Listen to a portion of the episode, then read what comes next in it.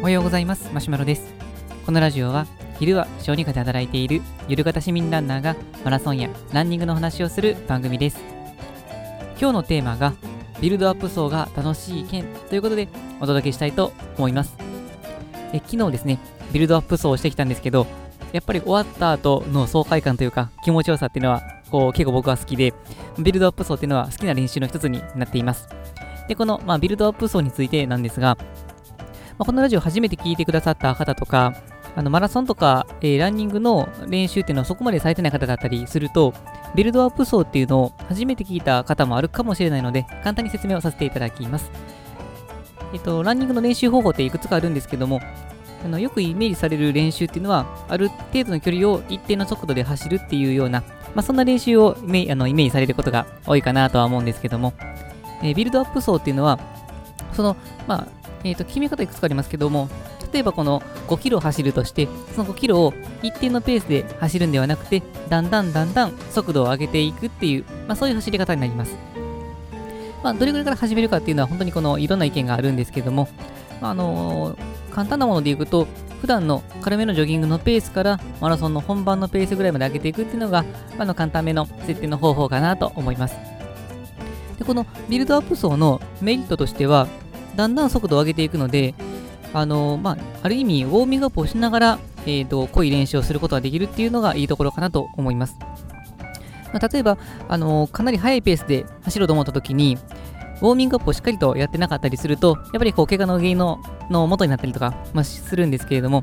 とはいっても、一般市民ランナーの方であれば、もう練習時間がたくさんあるっていう方っていうのは、そこまで多くないかなとは思いますので、まあ、ウォーミングアップ大事だけども、時間が惜しい。まあ、そんな時には、ビルドアップ層で、最初はもう軽いジョギングのような、そんなペースから始めて、それからだんだんペースを上げていくと、あの、ウォーミングアッププラス濃い練習ができるっていう意味では、ビルドアップ層っていうのは非常にいいのかなっていうふうには思っています。で、この、まあ、ビルドアップ層なんですけども、この設定方法、スピードの設定方法、いろいろあるんですけども、まあ、僕が知ってる中で、構つらめというか、結構ハードめのものとしては、まあ、通称卒検、卒業検定の略で、まあ、卒検っていうのがあるんですけれども、これは、えーとまあ、15キロを走る設定で、まあ、5キロごとにペースを上げていくんですが、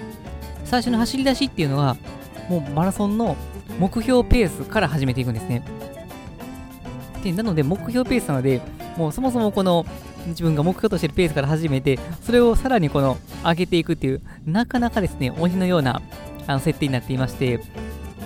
まあ、実際その設定で走ることができたら、目標のタイムで走りきる可能性が非常に高くなるっていうような、まあ、そういう練習なので、本当に最後の最後でするような意味で意味合いで、卒業検定、卒検というふうに言われています。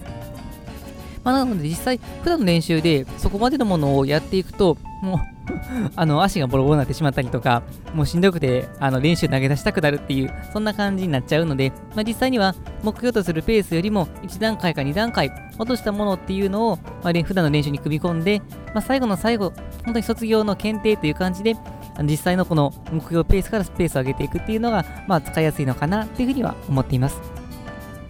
で、まあ、僕自身はどんな感じでやってるかというと、大まかなペース設定っていうのは、その卒業検定、卒検に準じてやるんですが、まあ、これまあ、あのー、設定としては卒検、本来の目標のタイムの、まあ、1段階、2段階減らした状態でやっていって、でも、実際どこまで上げるのかっていうのは当日に走りながら決めています。まあ、というのも、このビルドアップ層を厳密にやった場合、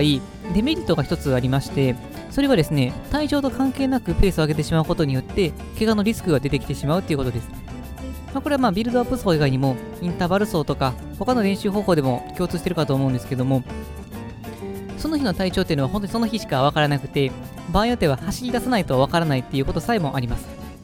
でそうすると、まあ、この日はこんだけ頑張るぞと思ってやり始めたところ、実は今日の調子があまり良くなくて、怪我の原因になってしまったりとか、次の日足が痛めてしまったりっていうことがあるので、大まかな設定はしつつも、その最初走り出し、あのまあ、ウォーミングアップ的な感じで走ってるフェーズの時に、なんとなく足あの体が硬いなとか、なんか足が、なんか違和感があるなという時には、もう例えば、あのペースを落としていったりとか、もう場合によってはビルドアップ層をやめて短めのジョギングに切り替えて終わるとか、まあ、そういうふうなことをしています。で、えー、じゃあ昨日はどんな感じだったかというと、昨日のビルドアップ層の時は、まあ、体調的にはまあまずまずといったところかなと思います。まあ、1月にこう風邪とか、あとはあの足の指の痛みということもあって、ビルドアップ層っていうのはほとんどしてこなくて、まあ、一応1回したんですけども、まあ、緩めの設定にしたので、ある程度このしっかりとペースを上げたのは昨日が久しぶりになるんですけども、まあ、ただ昨日久しぶりにペースを上げたので、途中ですね、心が折れそうになってました。あの、最初の5分、10分良かったんですけど、15分ぐらいから、多分ですね、あの、途中坂道があって、ペース若干上げすぎたところがあって、それでペース配分が狂ったんですね。そうすると、一気にこう疲れの方が先に来て、これはしんどいぞっていうのは、一瞬この心がよぎったんですけども、まあ、そこはしばらくそのペースを維持することによって体が馴染んできて、まあ、それでまたペースを取り戻すことができました。まあ、これはあの体調が悪いというよりかは、あのー、心が負けそうになってたっていうだけなので、まあ、そこを逆に乗り切っていった方がいいかなと思って押し切りました。まあなので、えーとまあ、最終的には、まあ、それなりにペースを上げることはできたんですけども、まあ、自分の中での、まあ、目標としたペースとからすると若干落ちるは落ちるんですけども、といっても久しぶりにしっかりとペースを上げることができたので、まあ、個人的には気持ちよく終われたかなというふうには思っております。でこのビルドアップ層、まあ、何がいいかというとですね、やっぱり最後の開放感がいいんですね。まあ、しっかりとペースを上げることができれば、最後の方っていうのは結構スピードが乗ってくるので、結構この爽やか爽やかにペースを上げることができて、それで、まあ、そんなにこの100%の力まで出さなくても、それなりのペースで走って気持ちがいい。でしかも終わってからこう練習をやりきったぞっていう、そういう開放感があるので、結構ですね、やみつきになる練習方法です。まあ、ということもあって、まあ、あのウォーミングアップも兼ねてできる練習ということと、最後の開放感、この点で言うと、本当にビルドアップ層というのはお勧めしたいなというふうに思いますので、ある程度走り慣れて、えー、次の練習何かしたいなっていう方は、ビルドアップ層にチャレンジしていただいたいただいたりとか、ビルドアップ層やってる方だったりすると、いわゆる卒検のレースペースの設定でやってみたりとか、いうのが面白いんじゃないかなというふうに思います。はい、それでは本日の内容は以上です。このラジオでは、このようなランニングに関する情報を日々配信しています。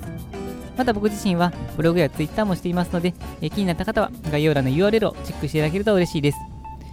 えー、それではまたランニングの練習頑張っていきたいと思います。それではさようなら。